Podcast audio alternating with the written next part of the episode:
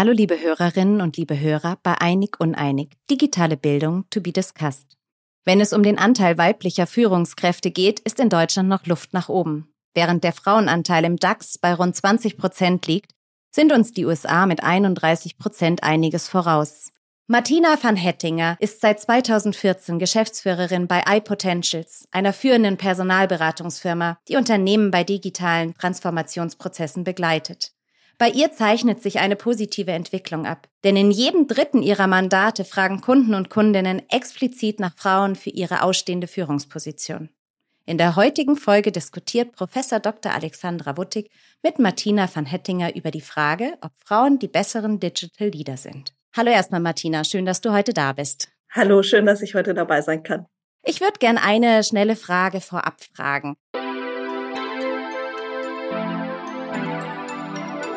Wie hoch ist die Frauenquote in deinem Unternehmen? Die ist wirklich sehr hoch. Da kann man sogar fast von ähm, weniger Diversität im Hinblick auf männliche Führungskräfte sprechen. Wobei wir natürlich die Diversität bei uns auch sehr ernst nehmen, sie regelmäßig messen und jetzt auch gerade ähm, nochmal eine männliche Führungskraft bei uns begrüßen dürfen seit Februar.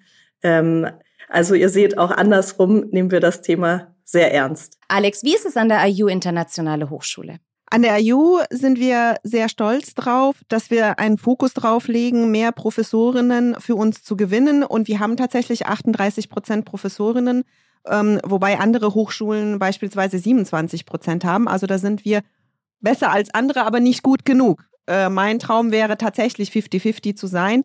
Ähm, insgesamt, also was nicht Professorinnen anbetrifft, sondern die Frauenquote, haben wir 63 Prozent äh, weibliche Mitarbeiterinnen und Führungskräfte. Das ist schon gut, aber mein Traum wäre wirklich auch da 50-50 Parität zu erreichen. Ähm, und wenn ich es noch einführen kann, ich finde, dass Mütter die besten Mitarbeiter sind aus persönlichen äh, Erfahrungen. Deswegen würde ich auch gerne das nach vorne bringen, aber das messen wir natürlich nicht. Ja, sehr spannend. Vielen Dank schon mal für eure Zahlen und Einschätzungen dazu. Ähm, wir wollen uns heute mit dem Thema beschäftigen, ob Frauen auch die besseren Digital Leader sind. Dazu würde ich ganz gerne erstmal den Begriff definieren. Viele Hörer und Hörerinnen haben wahrscheinlich keine Vorstellung, was es bedeutet, ein Digital Leader zu sein. Ähm, Alex, magst du mal ganz kurz per Definition uns erklären, was du darunter verstehst? Also für mich ist ein Digital Leader jemand, der mit Agilität und ähm, Flexibilität eben und vor allem mit, mit Vertrauen dem Team gegenüber und Wertschätzung äh, führt. Ähm, ich glaube, Technik kann hier nur unterstützend sein. Also wenn wir uns Digital Leader jemanden vorstellen, der mm, durch Technik, Technik führt, nein, Technik unterstützt uns und gibt uns die Möglichkeit, ähm, von überall her zu arbeiten und diesen flexiblen Arbeitszeiten. Aber ein Digital Leader ist jemand, der wirklich ähm, quasi mit dem, mit dem Vertrauen und der Wertschätzung, das er, er dem Team gegenüber bringt, das Team führt. Und hier sehe ich definitiv Frauen ähm, wie soll ich sagen, im Lied, weil sie einfach die Skills mit sich bringen, um so quasi die Offenheit und, und diese Flexibilität und auch das Hören, wie es einem Team geht, ähm, damit es voranbringen kann. Damit kommst du schon zur Kernfrage. Wie stehst du zu der Frage heute, ob Frauen die besseren Digital Leader sind? Wenn wir uns auf diese ja, Eigenschaften fokussieren und sagen, die braucht ein Digital Leader, dann sehe ich definitiv, dass Frauen hier eine bessere Ausgangsposition haben. Man soll nicht pauschalisieren. Es gibt auch Männer, die äh, durchaus, und das, ich, ich will ja nicht schwarz und weiß denken, es gibt auch grau.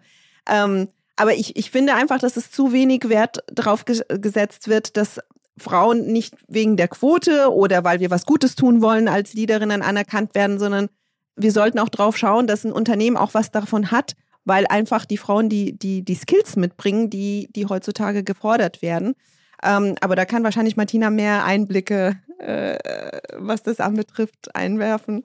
Martina, möchtest du zur Definition noch was ergänzen und gerne auch deine Sichtweise dazu uns mitteilen? Gerne, also die ähm, Definition kann ich auf jeden Fall teilen und insofern ergänzen, dass wir ja immer von kontextabhängiger Führung sprechen Heutzutage geht es eben um äh, Krisenbewältigung, schnelle technologische Entwicklung, Umwälzung, Transformation. Das heißt, die Herausforderungen sind immens. Zusätzlich haben wir den demografischen Druck, Fach- und Führungskräftemangel. All diese Themen fordern Führungskräfte immens heraus. Das heißt, moderne Führung ist zeitgleich heute reife Führung, resiliente Führung, ähm, Führung, die kommunikationsorientiert ist, die am Mitarbeiter orientiert ist, einfach weil der Mitarbeiter oder die Mitarbeiterin das wertvollste Gut auch sind in diesem Markt, um überhaupt die Herausforderungen unserer Zeit zu meistern. So, diese Fähigkeiten am Geschlecht festzumachen, greift natürlich zu kurz. Da müssen wir uns ja unser System ansehen. Warum sind Frauen denn bessere Kommunikatorinnen? Äh, warum wird denen mehr Resilienz zugeschrieben, mehr Innovationsförderung und mehr Menschenorientierung? Ja, ähm, da müssen wir bei der Erziehung ansetzen und uns fragen, ist es denn noch zeitgemäß immer noch ähm, Mädchen rosa mit Puppen und Jungs äh, blau mit Raketen auszustatten und uns später dann zu fragen, warum ähm, haben wir diese Unterschiede in Fähigkeiten und Skills überhaupt? Denn und das ist der springende Punkt. Auch alle männlichen Führungskräfte brauchen jetzt diese Fähigkeiten und müssen sie teilweise hart erlernen, weil sie eben als Jungs, als junge Männer ähm, diesem Bild gar nicht entsprechen durften, weil es in der Gesellschaft so nicht vorgezeichnet ist. Ich sehe, du siehst es ganzheitlicher. Die rosa-blau-Falle sprichst du an, was immer noch ein großes Thema bei uns ist. Wenn ich dich richtig verstehe, müssen wir viel früher schon umdenken und gesellschaftlich Einfluss nehmen. Jetzt haben wir natürlich in den Führungspositionen momentan einige, die aber genau aus dieser Gesellschaft herauskommen, wo leider die rosa-blau-Falle noch vorherrscht. Deswegen würde ich dich doch gerne nochmal fragen. Ich sehe, du hast den Blick in die Zukunft. In der Zukunft wünschen wir uns, dass wir genderunabhängig über Digital Leader sprechen, dass es äh, unabhängig vom Geschlecht jeder leisten kann. Dennoch in der Generation, die jetzt die Führungsposition auskleidet, siehst du da die Frauen in einer doch gestärkteren Position? Ich sehe ähm, sowohl Männer als Frauen mit den nötigen Fähigkeiten. Frauen haben immer noch einen strukturellen Nachteil, der jetzt sozusagen durch diese Anforderungen des Marktes zum ersten Mal ausgeglichen werden kann. Die Frauen haben den Nachteil ähm, aber aus meiner Sicht nicht wegen ihrer Fähigkeiten. Wir haben mehr BWL-Absolventinnen als Absolventen in Deutschland. Wir haben mehr Abiturientinnen als Abiturienten. Wir haben bessere Resultate bei den Frauen und Mädchen in den Abschlüssen als bei den Jungs und Männern. Ja, zeitgleich bekommen aber die Frauen die Kinder, also apropos Mütter, und da auch wieder sozusagen dieses Thema Care-Arbeit, ähm, das nicht gleich aufgeteilt ist. Das heißt, wir haben einfach einen viel höheren Anteil der Teilzeitarbeiterinnen. Ähm, die, das korreliert natürlich sehr stark mit dem Thema ähm, Kinder bekommen ähm, und die sozusagen dann in diese Führungspositionen rein deshalb nicht kommen, weil die Strukturen nicht geboten sind, um Führung auch in Teilzeit zu ermöglichen. Ja, das heißt, jetzt muss die Wirtschaft aber sich anpassen, weil der Mangel an ähm, Fach- und Führungskräften äh, das nötig macht. Und deshalb haben diese ähm, Frauen jetzt auch eine Chance, zum ersten Mal auch in Teilzeitmodellen, in modernen New Work-Konstellationen wie Tandem, wie Remote, also was es da alles gibt, ähm, äh, tätig zu sein. Ja, ich glaube, Qualifikation also man fragt sich in der Wirtschaft ja auch nicht, ist, das, ist der jetzt da, weil er ein Mann ist oder weil er qualifiziert ist? Wir sollten uns diese Frage so gar nicht stellen, weil es geht um Gleichberechtigung. Ich bin eigentlich müde zu fragen, können wir das Gleiche wie die Männer? Ja, selbstverständlich. Und ähm, noch viel das, mehr. Und noch, und viel, noch mehr. mehr. Und noch das viel mehr. Aber es geht ja Kindern sozusagen, ja, es geht ja um dieses gemeinsam müssen wir es anpacken. Wir Frauen und Männer zusammen. Alleine können wir es nicht schaffen. Und es geht darum, wirklich das System, also um Ursachenbekämpfung und nicht um Symptombehandlung. Und das ist mir einfach ganz wichtig in dieser Diskussion. Das finde ich super wichtig. Und, und ich glaube, wir sind auch wir, die Frauen, die in einer Leadership-Position jetzt sind oder erreicht haben, dankenswerterweise, müssen wir es weitergeben. Sprich, es ist auch schon nachgewiesen, dass weibliche CEOs zum Beispiel sechsmal mehr Frauen einstellen, als, äh, äh, als Männer das tun. Das heißt, wir sind auch gerade in dieser Generation, auch wenn, wie Lena gesagt hat, in, meistens in dieser Leadership Positions die weißen alten Männer noch sind, noch mit Anführungsstrichen. Wir kommen ja nach, wir sind ja da und wir haben ja diesen, diesen, diesen Blick und, und schauen. Und ich glaube, ich glaube es nicht nur, sondern so viele Studien haben das nachgewiesen, dass gerade diese Diversität, die Martina auch äh, erwähnt hat, das ist the key of success. Nicht nur Frauen oder nur Männer, sondern so ein diverses Team. Und da rede ich nicht nur von Mann und Frau, sondern diverse Backgrounds. Wo habe ich studiert? Wo bin ich geboren? Was habe ich für, für Einflüsse mitgebracht? Denn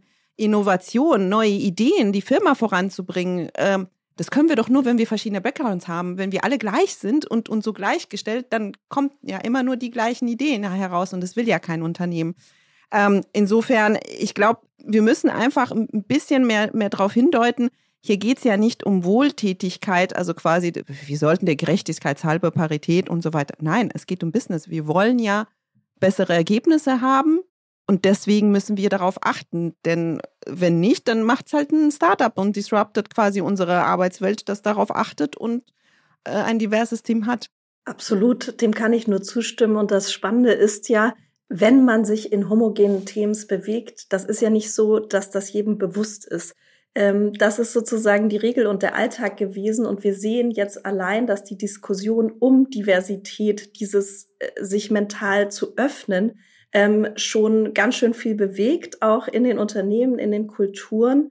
Und ähm, sobald da dran gearbeitet wird und auch diversere Teams tatsächlich etabliert äh, sind, zeigen die Zahlen auch ganz einfach, dass es wirklich profitabler ähm, wird, das Geschäft innovativer wird, erfolgreicher, die Kollaboration besser, all diese Themen. Und dann hat man plötzlich eben auch in, ich sage jetzt mal klassischerweise, alten weißen Männern plötzlich Diversitätsbotschafter, die rausgehen und sagen, Mensch, ähm, da ist wirklich was dahinter. Das ist jetzt nicht irgendwie so ein komischer neumodischer Trend, dem wir uns jetzt alle unterwerfen müssen. Das ist wirklich zukunftskritisch und erfolgskritisch für uns als Unternehmen. Du sprichst das äh, strukturelle Thema an. Es ist natürlich schon so, dass ähm, faktisch es ist ein Impuls da. Wir äh, merken, es geht so ein bisschen ein Ruck durch Deutschland. Es, ähm, es ist mehr Sensibilität da. Äh, Diversity wird immer ähm, präsenter in allen Unternehmen. Dennoch haben wir natürlich eine ganz große, noch aufzuholende Lücke. Es gibt einfach keine Parität, ähm, nicht im Führungs- und auch nicht im Fachkräftebereich. Unternehmen in den USA und in den Vereinigten Königreich erfahren viel höhere Umsätze mit mehr Frauen im Vorstand. Wie erklärt ihr euch dieses Phänomen? Wieso erkennen wir das nicht und ähm, setzen es nicht um? Martina. Ähm, also ich denke, Deutschland hat auf jeden Fall ähm, in Bezug auf klassische Rollenbilder da noch wesentlich mehr aufzuholen als andere Länder. Das sehen wir auch immer, wenn wir uns nur Europa im Vergleich ansehen. Auch da belegt Deutschland immer das untere Drittel, wenn es um Gleichberechtigung, ähm, Pay Gap und so weiter geht, was eigentlich nicht sein kann, ja. Ähm, und da geht es eben wieder um dieses Thema Erziehung. Und ich sehe das selbst bei meinen Kindern. Ich habe Zwillinge, die sind fünf Junge und Mädchen. Und da kann man sozusagen noch so achtsam und genderneutral versuchen zu erziehen. A, ist man selbst Opfer seiner eigenen äh, äh, ich sag mal, Herkunft und ähm, Gesellschaft, ja, und man kommt dem Ganzen gar nicht aus, wenn man sich mal die Werbung anschaut, wenn man sich ansieht, wie die Spielsachen gegendert sind und wie hart das eigentlich ist im Alltag, auch in der Diskussion mit anderen Eltern, ähm, in der Kita, in der Schule, dem Ganzen dann zu entweichen. Und das zieht sich ja fort. Also heute ist ja die Frage bei jungen Frauen nicht mehr, ähm, dass sie Kinder bekommen, sondern ob weil sie sich schon im Klaren darüber sind, weil sie es bei ihren Müttern gesehen haben, ähm, dass sozusagen es ein Entweder-Oder ist, dass es schwierig ist. Und da kommt natürlich nicht nur jetzt diese ganze Gender-Thematik und Erziehung mit rein, sondern das System. Wir reden seit Jahren über demografischen Mangel. Wir wissen, wir brauchen die Mütter in, äh, im Arbeitsmarkt. Zeitgleich brechen uns die Kitas weg. Also was hat uns denn Corona gelehrt? Die Familien, die sind ausgebrannt, die sind enttäuscht ähm, es gibt sozusagen viel zu wenig ähm, Kita-Erzieherinnen, zu wenig strukturierte Kinderbetreuung, um diesen Mangel auszubalancieren. Da sind uns andere Länder einfach deutlich weiter. Plus ähm, auch da äh, sind sozusagen auch die Mütter den anderen Müttern schon deutlich voraus im Sinne von gegenseitiges Empowerment, dieses Verständnis von Frauen müssen Frauen stärken und nicht dieses der eine Mama-Blog zeigt sozusagen, wie Perfektion in Reinform aussieht und ich muss eine fünfstöckige Torte backen und zeitgleich Geschäftsführerin sein und super sportlich und toll aussehen. Das ist ja so ein bisschen unser Bild in Deutschland, ja. Und wenn man, wenn man dem nicht entspricht, dann kriegt man ja schon Stress und dann wird einem quasi gesagt, ach, mach doch ein bisschen Achtsamkeitsmeditation, steh doch morgens um fünf auf, äh, priorisiere deinen Tag besser, genau. statt mal zu sagen, naja, Leute, es geht darum, wir haben keine ordentliche Betreuung, wir haben keine flexiblen Arbeitszeitmodelle. Ähm, die Care-Arbeit hängt komplett an der Frau, die Mental Load hängt in der Regel an der Frau und dann wird uns gesagt, meditier doch ein bisschen, dann wird's schon. Ähm, such den Fehler bei dir. Ja. Absolut. Dazu fallen mir spontan zwei Sprüche ein, die, die muss ich euch einfach erzählen. Das erste ist ja meine Mami-Umgebung, ja, arbeitende Mütter und so weiter. Gibt es noch andere arbeitende Mütter in meiner Umgebung, die sich dann so Sprüche, zum Glück war ich das nicht, so ja, kein Wunder, dass dein Kind schlecht in der Schule ist. Du arbeitest ja auch. Ne? Voll rein. Also, Absolut. Also, wenn der Spruch mir gegolten hätte, weiß ich nicht, was ich dann gemacht hätte. Dann wäre ich wahrscheinlich heulend nach Hause gegangen. Ähm, aber ich kann mich an eine Diskussion ähm, mit einem weißen älteren Mann, der in einem Vorstand war, erinnern, der mir dann gegenüber sagte, Alex, die Frauen wollen das doch gar nicht. Ich würde ja eine Frau in den Vorstand nehmen und einen Aufsichtsrat. Ihr wollt es ja nicht. Also es gibt mit Sicherheit, auch hier will ich nicht pauschalisieren. Klar gibt es die Frauen, die sagen, ich will nicht, weil ich mich auf was Klar. anderes konzentrieren.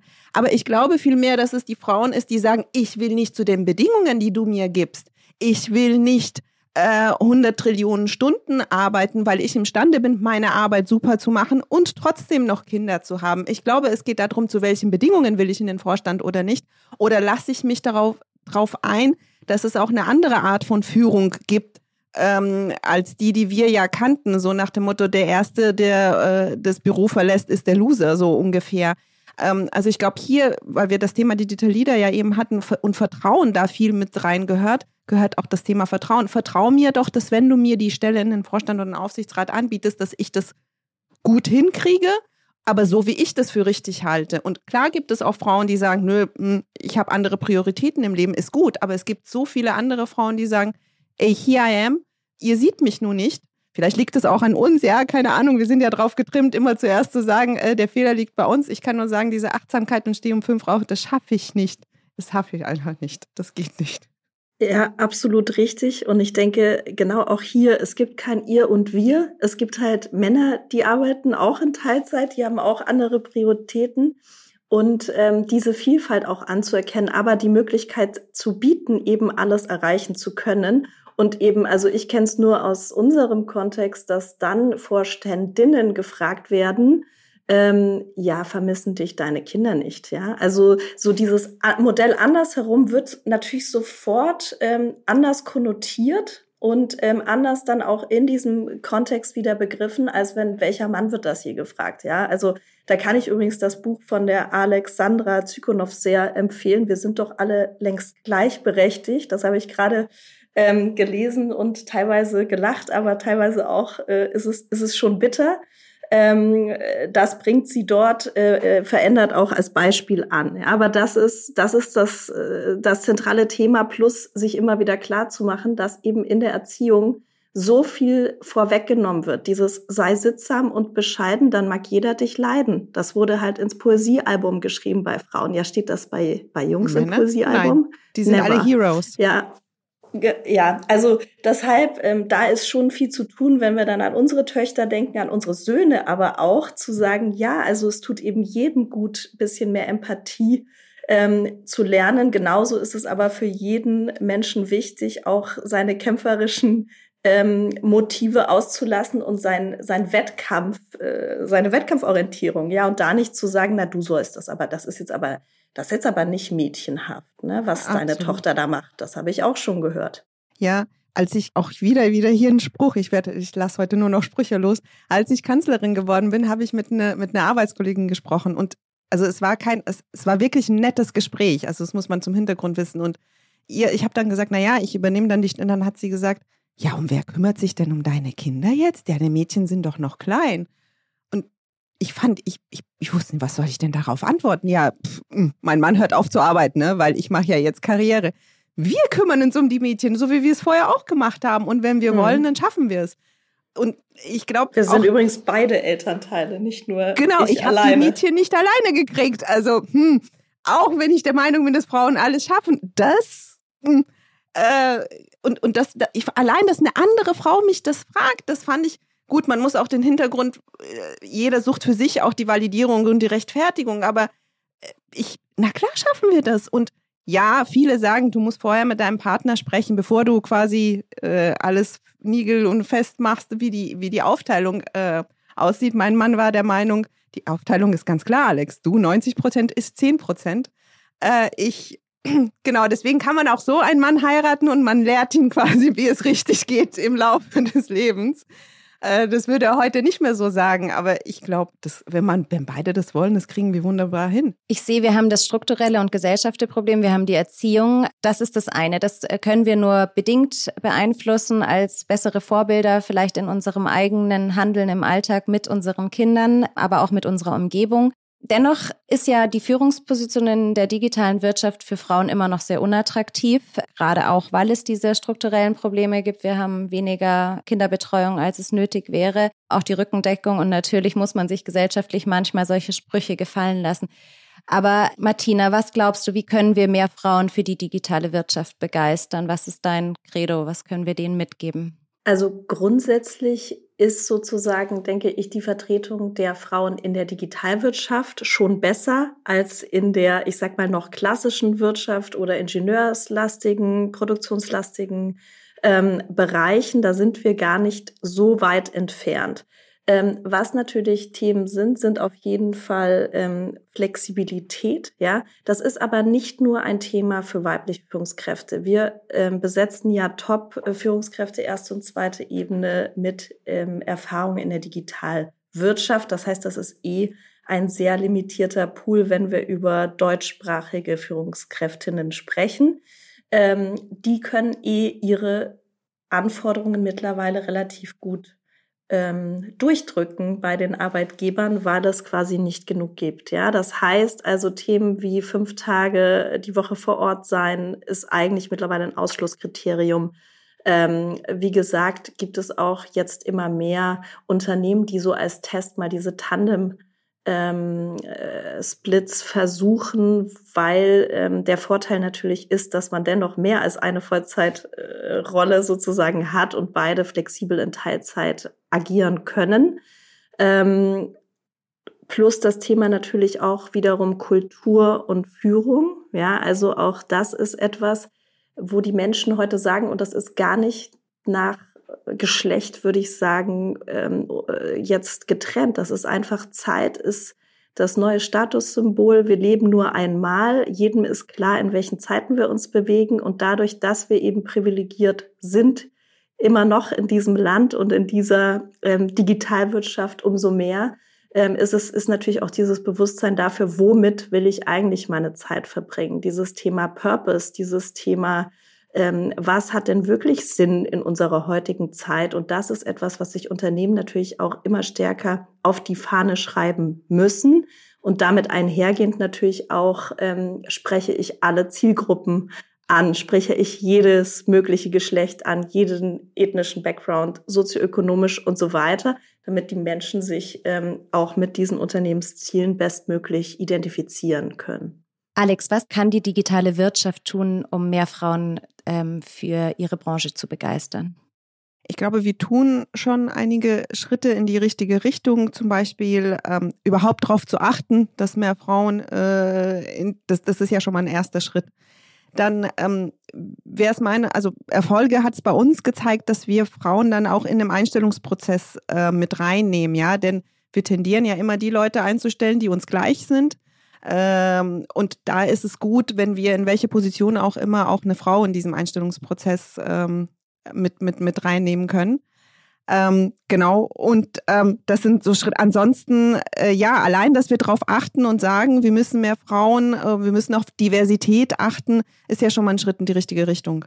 Jetzt habt ihr eingangs ähm, ganz schön gezeigt, dass ja ähm, eure beiden Unternehmen, in denen ihr tätig seid und ähm, Führungspositionen innehabt, schon sehr bewusst mit dem Thema umgehen. Dennoch äh, begleiten mich gerade in den letzten Wochen häufig Gespräche, wo Frauen und auch Mütter mir berichten, dass sie nach außen von den Unternehmen, in denen sie arbeiten, auch in der Digitalwirtschaft sehr namhafte Unternehmen, ähm, nach außen immer erzählt wird, Diversity ist ein großes Thema, aber wenn man reinschaut, ähm, hört man von sehr viel Frust bei den, gerade bei den Müttern, die eigentlich merken, dass sie das, was da versprochen wird, nicht gelebt wird. Wie empfindet ihr diese Kluft zwischen, es ist schon präsent da, es wird viel drüber gesprochen, aber was wird wirklich umgesetzt und gelebt in den einzelnen Unternehmen? Martina, da bist du wahrscheinlich sehr nah dran. Teil uns da gerne mal deine Einschätzung mit. Ja, ich denke, das ist wie mit allen Change-Prozessen sozusagen, dass man nicht erwarten kann, dass von Anfang an alles perfekt ist. Das Thema ist jetzt seit einigen Jahren auf der Agenda international sicherlich schon deutlich länger als hier bei uns in Deutschland. Und ich denke, wir können froh sein, dass die meisten mittlerweile erkannt haben, dass das Thema extrem wichtig ist, auch sozusagen, um ja, innovationsfähig zu bleiben in der Zukunft. Zeitgleich zeigt sich eben auch und dass dieses Thema eine Reise ist, ja. Und wer selbst keine Kinder hat, das ist mir auch als Selbstbetroffene klar geworden, der versteht auch nicht, was das für eine Zerreißprobe im Alltag bedeutet. Und ich sage mittlerweile, also mein Mann hat eine Firma, ich habe eine Firma, wir haben zwei Kinder. Und hätten wir nicht die Unterstützung durch Großeltern, durch Kita und Co., dann würde ich sagen, dieser Versuch ist gescheitert in unserem Land. Die Kleinfamilie funktioniert aus meiner Sicht nicht. Und da spreche ich jetzt noch nicht mal von all den Alleinerziehenden, von all den ähm, die äh, deutlich weniger privilegiert sind, die in prekären Verhältnissen sind und so weiter. An die denke ich wirklich sehr, sehr häufig. Ähm, und so muss man sagen, ähm, dass es einfach sehr viel Aufklärungsarbeit, sehr viel Sensibilisierung auch benötigt, ähm, um diese Themen dann, sage ich mal jetzt, in klassischen Unternehmenskonstrukten, wo eben per Default immer alle, was weiß ich, äh, Väter, die aber nicht äh, Sorgearbeit äh, pflichtig sind sozusagen und Vollzeit in, in diesen Rollen arbeiten konnten. Ja, wenn das die vorherrschende Kultur ist, dann ist natürlich die Bewegung hin zu Familienfreundlichkeit äh, äh viel viel größer. Dennoch haben wir in der Praxis sehr viele Positivbeispiele und ich sehe auch, dass es sehr viele Initiativen gibt, Projekte, Startups, die sich auch genau diesem Thema widmen. Also beispielsweise gibt es da auch My Collective IO von der Ricarda Engelmeier in, in München. Die hat spezifisch ein Unternehmen gegründet, was sich nur diesem Thema Führungskräftinnen und junge Eltern wieder aus der Elternzeit in die Unternehmen ähm, erfolgreich zurück begleiten äh, und diesen Prozess zusammen mit Unternehmen zu begleiten. Ja, die haben ganz tolle Erfolge auch in ihrer Arbeit, ähm, sehr spannende Kunden, wo man auch sieht, da passiert einfach aktuell sehr viel. Ähm, aber ich glaube, wir müssen auch alle eben realistisch sein und immer den Dialog suchen, weil man natürlich auch nicht sozusagen von 0 auf 100 in ähm, zwei Jahren kommen kann. Und da verstehe ich selbstverständlich auch den, den Frust der Mütter. Aber ich denke, ähm, dass das eben dann auch wieder äh, ja in die Un Unternehmen äh, kommuniziert gehört und da dann über Mentoring Programme, äh, ne, Messungen, also alles auch sehr KPI-orientiert zu sehen, wie viele Frauen fliegen denn wieder raus, nach welchen Zeiten und so weiter, zu gucken, wie kann man dem entgegenwirken. Rein statistisch gesehen ist ab dem zweiten Kind sozusagen der Super-GAU. Äh, da wird's dann richtig schwierig ähm, für Frauen in Führung, vor allem natürlich, ne, ich, ich spreche immer von Führungskräftinnen, ähm, dann erfolgreich zurückzukommen, wenn der Mann zeitgleich auch noch voll arbeitet. Da ist dann immer so der, der Clash, da sieht man, dass dann wirklich einige nach der Rückkehr rausfliegen. Freiwillig, also sich entziehen dem Arbeitsmarkt. Ja, und ich glaube, da sind nicht nur die Unternehmen gefragt, aber ich glaube auch die Gesellschaft und auch die Politik muss einen gewissen Wandeln durchgehen. Endlich haben wir jetzt ja mit der Strategie, mit der Fachkräftestrategie jetzt ein erkannt, dass so dieses Modell, was wir vor 50 Jahren hatten, Mann geht arbeiten, Frau bleibt zu Hause und kümmert sich um die Kinder, nicht funktioniert. Und es auch nicht das ist, was die Welt will. Ein Mann will vielleicht auch nicht mehr 80, 100 Stunden die Woche arbeiten, genauso wie eine Frau äh, nur noch zu Hause bleiben möchte. Äh, also die, die, die Gesellschaft hat sich verändert, wir haben uns verändert und deswegen müssen auch die Incentives anders gesetzt werden, ja. Ähm, es kann nicht sein, äh, dass quasi steuerlich in, in eine Familie, wo der Mann arbeiten geht und die Frau zu Hause bleibt, besser gestellt wird, als wenn zwei in Führungspositionen sind ähm, und das gleiche ja, Geld verdienen. Also ich glaube, ja, das, das einfach ungerecht. Ähm, und, ja, und, und uns als Gesellschaft bringt es auch nicht nach vorne. Und was ist das für ein Vorbild für meine Töchter? Dann, ich will ihr jeden Tag erzählen, du kannst alles werden, was du willst, außer amerikanischer äh, Präsident, denn dafür müssen sie die amerikanische Staatsbürgerschaft haben. Ähm, aber ich will ja diese, diese in, in deren Köpfen keine Mauern machen, so ich bin ein Mädchen, ich kann das nicht, ja. Ähm, und deswegen müssen wir mit gutem Beispiel voran. Und deswegen bin, würde ich, wäre ich sehr froh, wenn die Incentives auch von der Politik und von uns als Gesellschaft gesetzt werden ähm, und die Unternehmen ja quasi beim Change unterstützt werden oder manche Unternehmen sogar dahin gebracht werden, denn wenn man muss, dann machen wir es ja. Corona hat es ja gezeigt, ja. Also ähm, insofern. Wie schätzt ihr diesbezüglich das Wachstumspotenzial in der Digitalbranche in den nächsten Jahren ein? Grundsätzlich ähm, haben wir ja einfach eklatanten Mangel über alle Ebenen, nicht nur Digitalwirtschaft. Ne? Das sieht man, wenn man zum Bäcker geht und der zwei Stunden später aufmacht äh, wegen Mangel. Das sieht man, wenn äh, Angehörige krank werden und man leider mal ins Krankenhaus muss.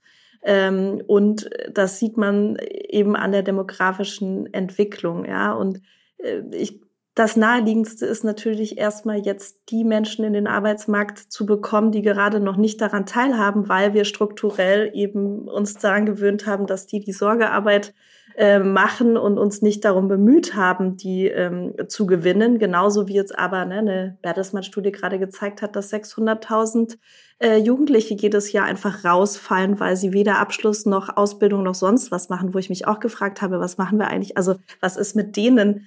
Ähm, und wie kann das sein in unserem Land, dass das pro Jahr so viele sind? Ähm, das, das alleine verhindert natürlich ein Wachstum über alle Ebenen, in allen Bereichen. Und der wird uns natürlich als Gesellschaft an manchen Punkten wie Pflege, Medizin, äh, Kinderbetreuung und Bildung, was ja sozusagen das Zukunftsgut schlechthin ist, deutlich härter treffen ähm, als in der Wirtschaft, weil dort können wir ja äh, die internationalen Talente erreichen und sagen, gut, wenn wir es intern nicht hinbekommen, also da wird sich dann sozusagen auch die Spreu vom Weizen trennen in der Wirtschaft. Ähm, diejenigen, die es schaffen, eben den globalen Talentmarkt ähm, zu aktivieren, was ja viele heute auch ganz selbstverständlich machen und internationale Fach- und Führungskräfte zu gewinnen die werden kein Wachstumsthema haben und auch kein Innovationsthema. Ja, aber auch da sind wir in Deutschland eben an dem Punkt, wo man sagt, jede zweite internationale Fach- und Führungskraft verlässt Deutschland wieder, ähm, weil sie Erfahrung mit Diskriminierung, Rassismus oder ähnlichem machen oder es einfach sozusagen so hohe Hürden sind, ähm, hier zu bleiben, dass es attraktiver ist, woanders hinzugehen. Und auch dort ist ja das Narrativ in Deutschland eher, wir sind hochattraktiv, alle wollen zu uns kommen. Ähm, das sehen wir in der Praxis absolut nicht. Das heißt, wir haben sozusagen trotz Krise, trotz allem hohes Wachstumspotenzial in der Digitalwirtschaft, weil da die Innovation entsteht. Zeitgleich müssen wir schauen, dass wir quasi auch diejenigen ähm, gewinnen können, die diese Innovation sichern. Und da äh, müssen wir uns schon ganz schön anstrengen, um genügend ähm, Fach- und Führungskräfte für uns zu gewinnen. Ja, und da würde ich auch das, was Martina vorhin gesagt hat, auch bereits in den Schulen einsetzen und diese Begeisterung für, für, für MINT ähm, auch dort versuchen zu wecken und mehr äh, Mädchen quasi oder nicht nur Mädchen, aber vor allem Mädchen, weil es eben, man zeigt es später an, die, an den Studierendenzahlen, dass es uns da eben fehlt.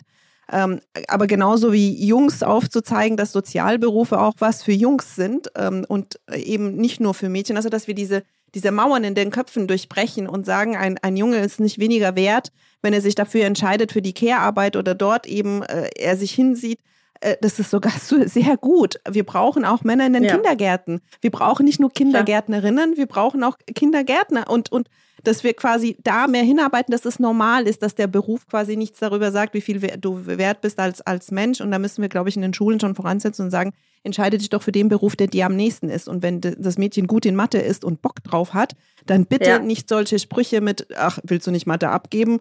Äh, brauchst ja eh nicht mehr später. Absolut, ja? absolut.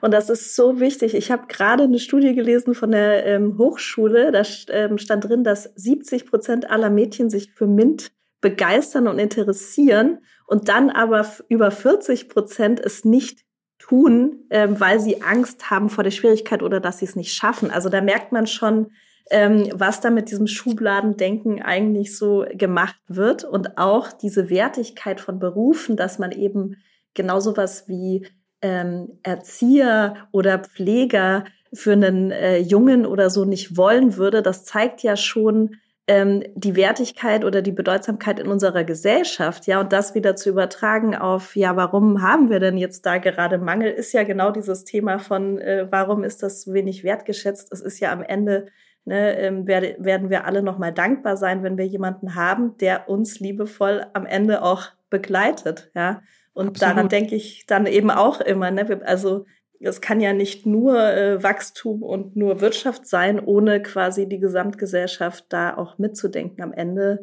ähm, geht es ums Menschsein. Ihr habt den Bogen weit gespannt bei diesem Thema heute.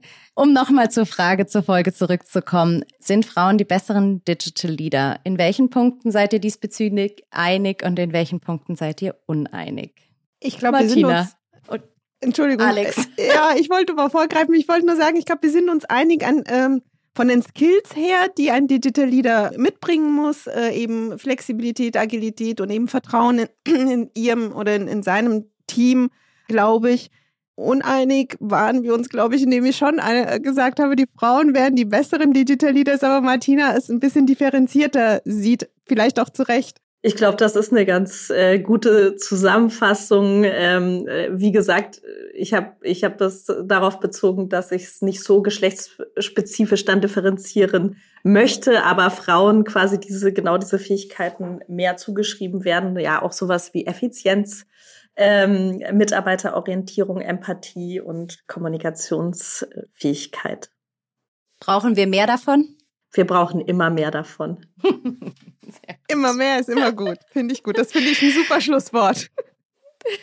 Vielen lieben Dank, Martina von Hettinger, Geschäftsführerin und Managing Partnerin bei iPotentials und danke, Professor Dr. Alexandra Wuttig. Auch euch allen danke fürs Zuhören. Wenn du keine Folge verpassen möchtest, kannst du den Podcast auf Spotify und auf allen gängigen Plattformen abonnieren.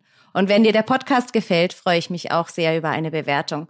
Hast du selber ein Thema zur digitalen Bildung, über das du mit Alexandra diskutieren möchtest, dann schreib uns gerne eine Mail unter einiguneinig.iu.org. Die findest du auch nochmal in den Show Notes. Tschüss und bis zum nächsten Mal bei Einig Uneinig.